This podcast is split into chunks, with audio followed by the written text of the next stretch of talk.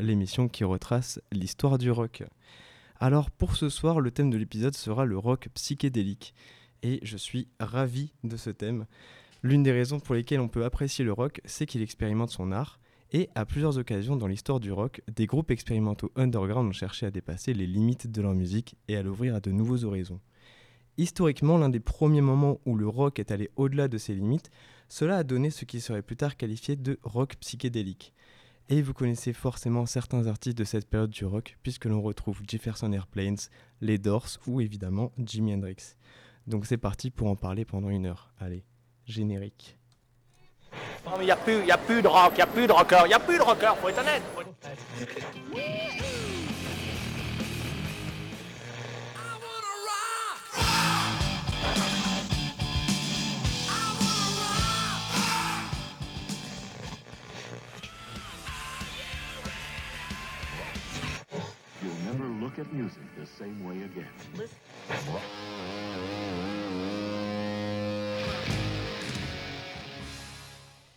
Et nous sommes en 1966. À ce moment-là, l'Angleterre est la terre promise incontestée du rock and roll. En l'espace de trois ans, les Beatles, les Rolling Stones et toute la cohorte de groupes de la British Invasion ont redéfini tous les codes du rock et l'ont porté à un niveau jamais atteint jusqu'alors. Pourtant, l'Amérique n'a pas dit son dernier mot. Embourbé depuis le début des 60s dans la musique surf, le folk beatnik et les ballades de la Motown, la première puissance mondiale s'apprête à reprendre la main sur l'avenir d'une musique qu'elle a inventée. Et ça tombe bien, puisque depuis le début de l'année 1966, il se passe quelque chose dans la jeunesse américaine. On assiste à la montée de mouvements contestataires et pacifistes qui rejettent la ségrégation raciale et s'opposent à la guerre du Vietnam qui fait rage depuis près de 10 ans. Les cheveux et les barbes des adolescents poussent plus que de raison, et leurs vêtements se parent de couleurs chatoyantes. Portés par la consommation intensive de LSD, une nouvelle culture, peace and love, prenant l'amour libre et la vie en communauté, est en train d'émerger. Le mouvement hippie, dont l'épicentre est à Eastbury à San Francisco, gagne chaque jour un peu plus de terrain et menace de submerger l'Amérique conservatrice. Très vite, de nombreux artistes californiens qui à l'origine jouaient du blues rock, du folk, du garage ou du rhythm and blues vont devenir les ambassadeurs d'un nouveau style musical baptisé rock psychédélique. L'un des premiers groupes de cette vibe, c'est les 13th Floor Elevators. Ils sont les premiers à définir leur son comme étant du rock psychédélique. Le 10 février 1966 voit aussi la première parution du terme dans un journal. Leur album, The Psychedelic Sounds of the 13th Floor Elevators, est l'un des premiers, avec ceux de The Deep et Blues Mongos, à porter le mot psychédélique dans leur titre. On écoute tout de suite You're Gonna Miss Me.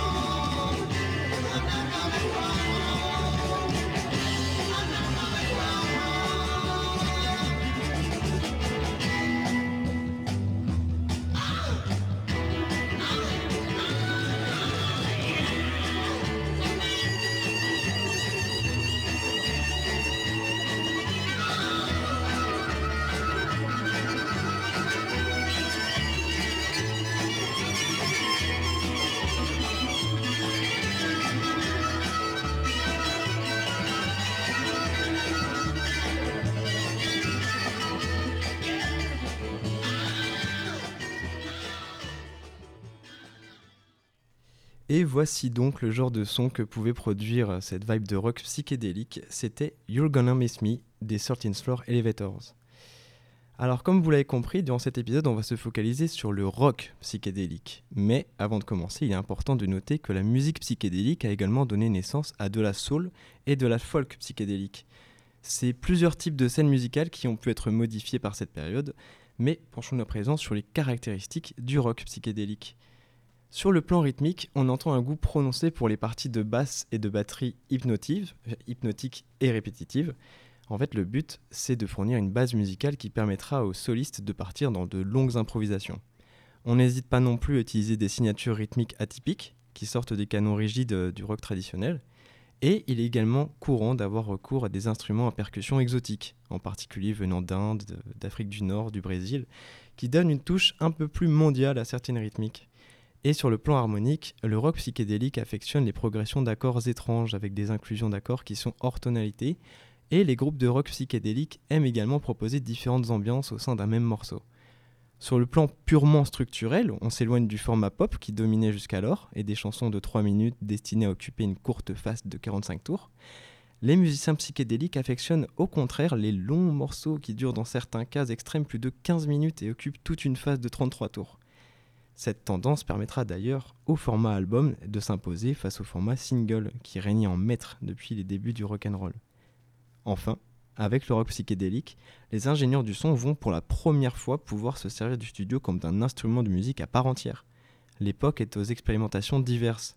Flanger, phaser, bande magnétique passée à l'envers, euh, placement panoramique improbable, des ingénieurs du son comme euh, Paul Rothschild, l'ingénieur de The Doors, Eddie Kramer pour Jimi Hendrix ou George Martin pour euh, les Beatles, sont à l'origine de techniques de production totalement novatrices pour l'époque, qui ont largement contribué à façonner l'identité sonore du rock psychédélique.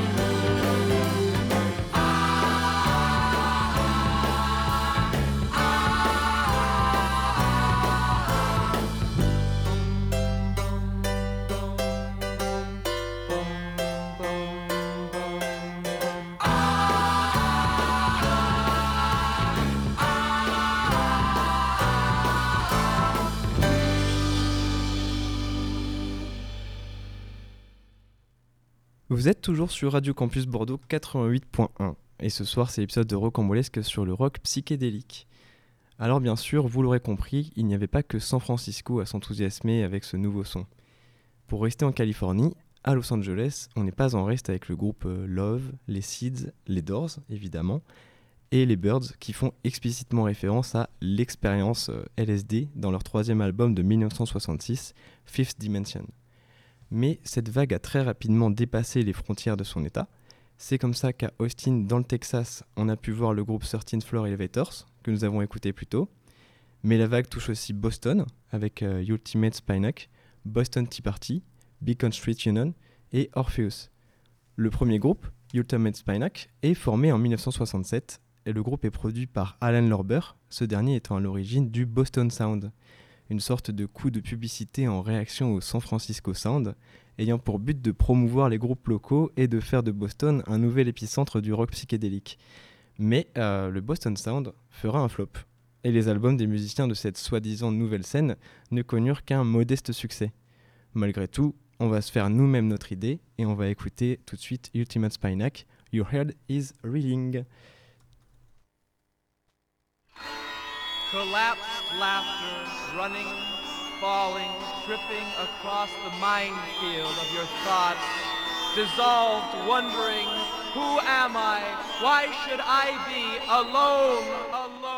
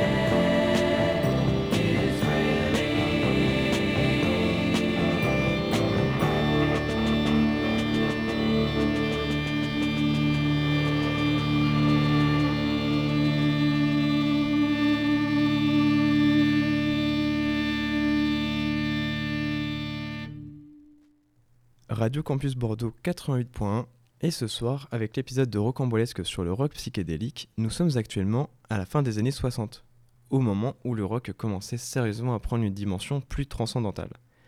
Cette dimension-là, elle a créé une vague de rock psychédélique qui n'est évidemment pas restée sans impact. Elle a réussi à s'exporter jusqu'en Angleterre grâce au départ de certains artistes qui se sont dirigés du côté des Britanniques. On peut par exemple penser à Jimi Hendrix, qui a très vite été joué en Angleterre et qui sera remarqué par Paul McCartney. Le bassiste des Beatles n'hésitera pas à ramener du monde aux, re- aux représentations d'Hendrix. Et en juin 1967, la prestation du guitariste au Festival de Monterrey va constituer un tournant dans sa carrière et le révéler alors que le public américain n'a encore jamais entendu son nom et qu'il passe même pour le dernier avatar de la British Invasion. Paul McCartney, qui parraine le festival, a insisté pour qu'il soit à l'affiche, affirmant qu'un tel événement n'aurait aucun sens sans sa présence. Et c'est donc comme ça que les Beatles puiseront du côté du psychédélisme offert par ces artistes, américains. Mais d'une manière générale, ce sont toutes les anciennes gloires de la British Invasion qui se mettent les unes après les autres au goût du jour. C'est même toute la ville de Londres qui sera inspirée par le mouvement beatnik, une ville qui jusqu'alors était assez triste et austère après des années de privation d'après-guerre, se retrouve désormais remplie de londoniens en look hippie avec des vestes à brocart, pantalons pattes d'éléphant, et dans cette génération ils seront nombreux à bouder le coiffeur. De plus, on assiste à la formation de nouveaux groupes 100% psychédéliques, comme Jethro Tull, Soft Machine ou Hawkwind. Les Rolling Stones sortiront leur album le plus psychédélique, Their Satanic Majesty's Request. Les Pink Floyd sortiront leur premier album, The Piper at the Gates of Dawn, composé quasi exclusivement par Sid Barrett, qui est considéré comme l'un des précurseurs de la musique psychédélique. Et, rapidement, les Who, les Yardbirds, les Animals, les Small Faces suivent eux aussi le mouvement, histoire de ne pas rester sur la touche.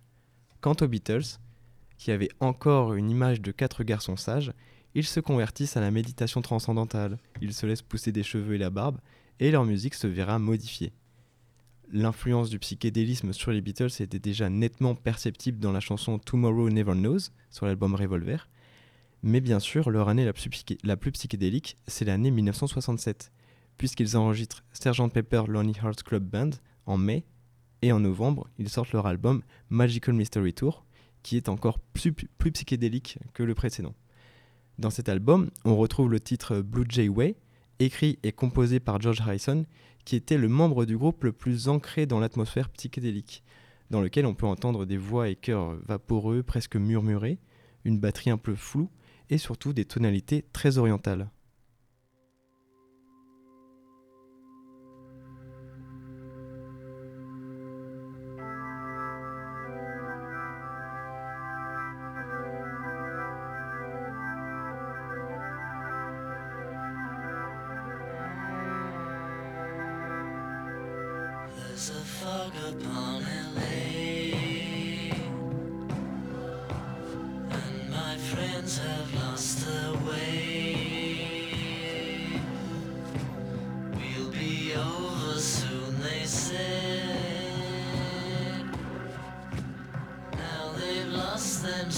Instead.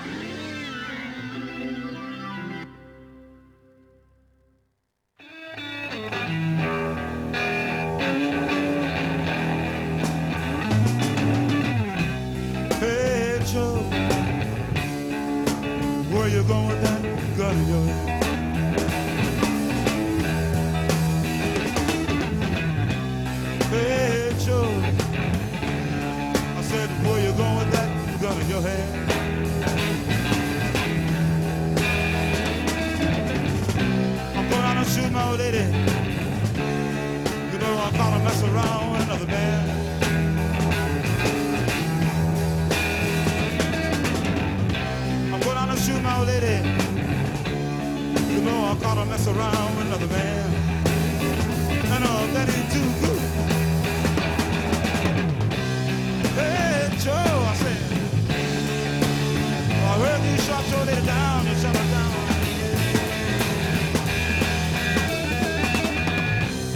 Hey, Joe, I said. I heard you shot your lady down, you shot her down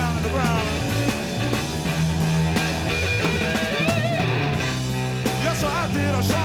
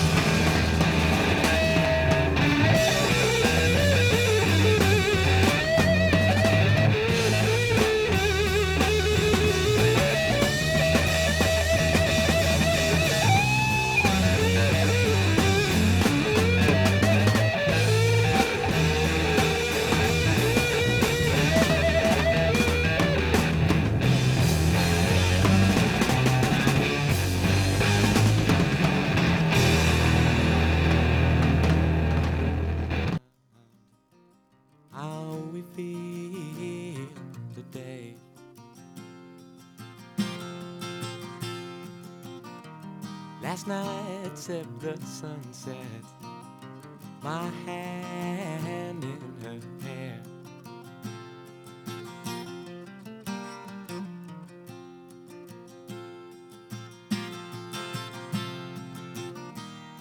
We are our own saviors as we start,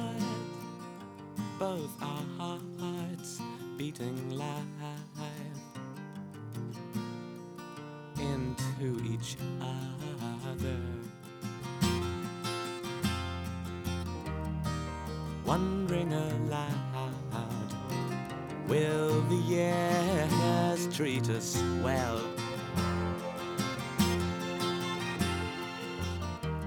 As she floats in the kitchen, I'm tasting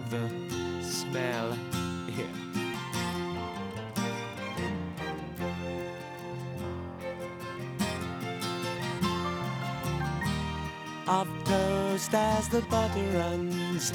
Then she comes, spilling crumbs on the bed. And I shake my head. And it's only the giving that makes you what you are.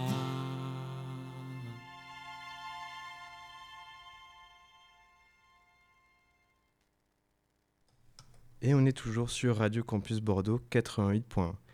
Ce soir, c'est rocambolesque, et là, on vient d'entendre l'influence qu'a eu le psychédélisme sur le rock britannique. Mais en fait, on ne s'est même pas encore demandé de quoi on parlait dans les chansons de rock psychédélique. Eh bien, les thèmes abordés dans le rock psychédélique sont bien entendu directement liés à la contre-culture américaine des années 60, à savoir l'amour libre et la vie en communauté. On peut penser du coup à Get Together des Youngbloods, California Dreaming des Mamas and Papas que l'on a écouté plus tôt. On parle de la liberté avec Freedom de Jimi Hendrix, ou encore euh, la contestation avec We Gotta Get Out of This Place des Animals contre la guerre du Vietnam. De même, on note un penchant tout naturel pour les sous-entendus appuyés aux drogues hallucinogènes, comme euh, Purple Haze, toujours de Jimi Hendrix, et euh, d'une manière générale à tout ce qui a trait au voyage mental, à l'ésotérisme, voire même à la science-fiction et à l'espace, comme euh, Silver Machine de Hawkwind. De nombreux groupes d'acid rock aimaient également faire des références régulières à la poésie, voire la littérature, comme dans White Rabbit de Jefferson Airplane, basé sur un personnage d'Alice au Pays des Merveilles. Que ce soit dans ses thèmes ou dans sa musicalité, le rock psychédélique aura une influence vraiment dure à imaginer. C'était certes très bref, puisque la plupart des groupes, enfin la plupart des gens s'accordent pour parler d'un âge d'or situé entre 66 et 70. Cependant, l'impact culturel et musical était dingue. Et c'est comme ça qu'à la fin de la décennie, des groupes qui étaient plus électriques et apparentés au heavy metal ont pu donner un nouveau terrain d'expression à l'esprit psychédélique. Par exemple, Led Zeppelin révolutionne le psychédélisme en introduisant dans ses chansons surtout Dazed and Confused et Wall Little Love, un interlude très spécial et de sonorités proches du rock psychédélique que l'on écoute tout de suite.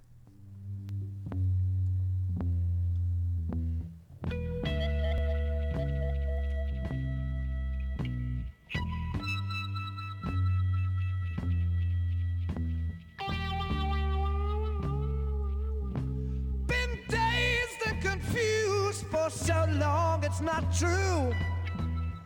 Wanted a woman, never bargained for you. Lots of people talking, few of them know. Soul of a woman was created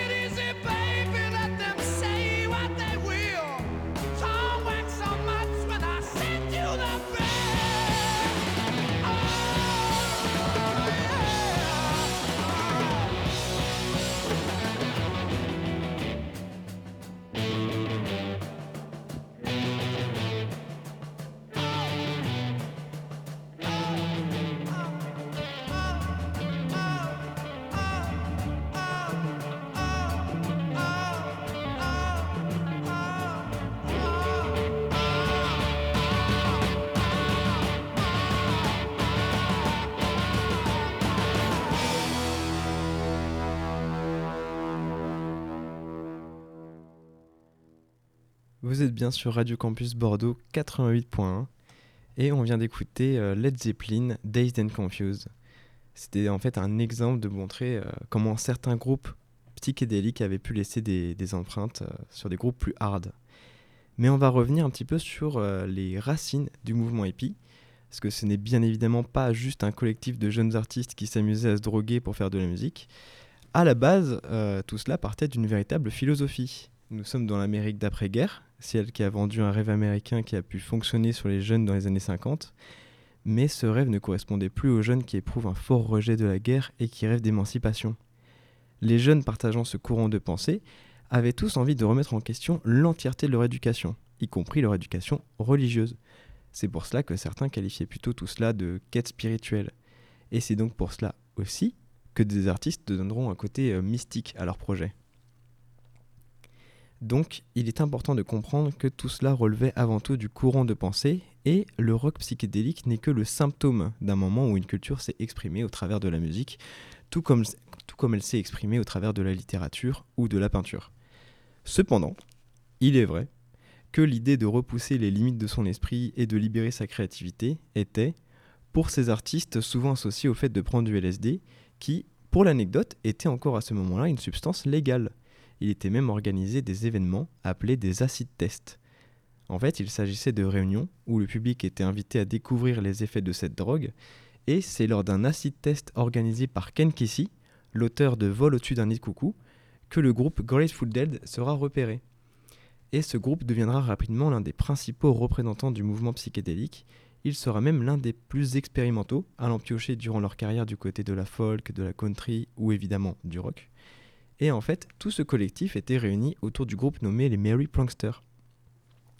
C'était toute une bande d'amis qui voyagera tout le long des États-Unis et qui était prête à ouvrir ses portes à tout artiste partageant leur vision du monde. Ce collectif voyagera grâce à un ancien bus euh, scolaire retapé de manière psychédélique. Il était baptisé le Further, donc plus loin en anglais.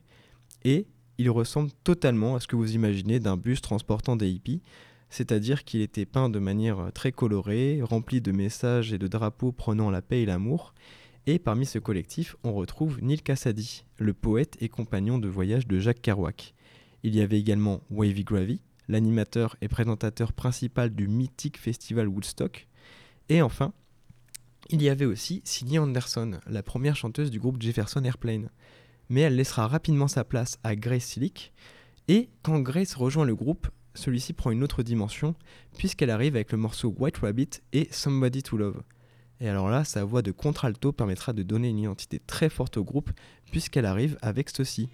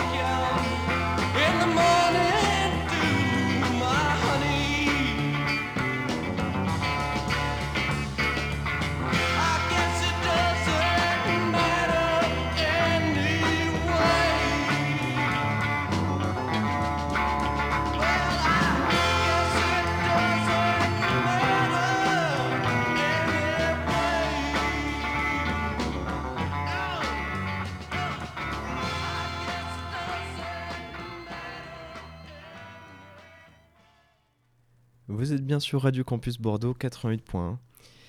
C'était l'épisode de Rocambolesque sur le rock psychédélique et là on vient d'entendre Morning Dew de Grateful, Grateful Dead. Donc l'histoire du rock psychédélique, elle est réellement grande, son impact a été tellement puissant qu'il serait impossible de parler de tout en une heure. Le rock psychédélique a eu tellement d'impact qu'il a en quelque sorte participé à l'émergence de futurs sous-genres comme le stoner rock ou le space rock. Mais ça, on aura l'occasion d'en parler à l'avenir même si le phénomène du rock psychédélique n'est pas mort du jour au lendemain, il s'est quand même essoufflé d'une certaine manière, notamment avec la fin du mouvement hippie et la fin du Summer of Love. Tout cela a laissé petit à petit la place à d'autres genres. Les groupes qui ont pu à un moment donné avoir un son psychédélique continueront d'approfondir leur propre son. Cela laissera la place à plus de groupes heavy metal, ou bien certains groupes comme les Pink Floyd iront clairement sur une voie de rock progressif. En attendant, le rock psychédélique a indéniablement laissé des traces. On trouve encore de nos jours beaucoup de groupes qui continuent de revendiquer une, influence du rock psychédélique dans leurs projets. On peut penser par exemple à Sea Horses ou Tame Impala. Pour ce dernier groupe, leur style musical provient d'une grande variété d'influences et ils se définissent hum- eux-mêmes comme euh, un groupe de groove rock psychédélique qui se consacre aux mélodies qui font rêver. Donc on est totalement dans la logique du rock psychédélique et on va écouter ça tout de suite. Après ce sera suivi de Get Together de The Young Bloods et je vous laisserai avec euh, Metropolis sur Radio Campus Bordeaux. C'est tout pour moi, je vous dis à dans deux semaines. Salut à tous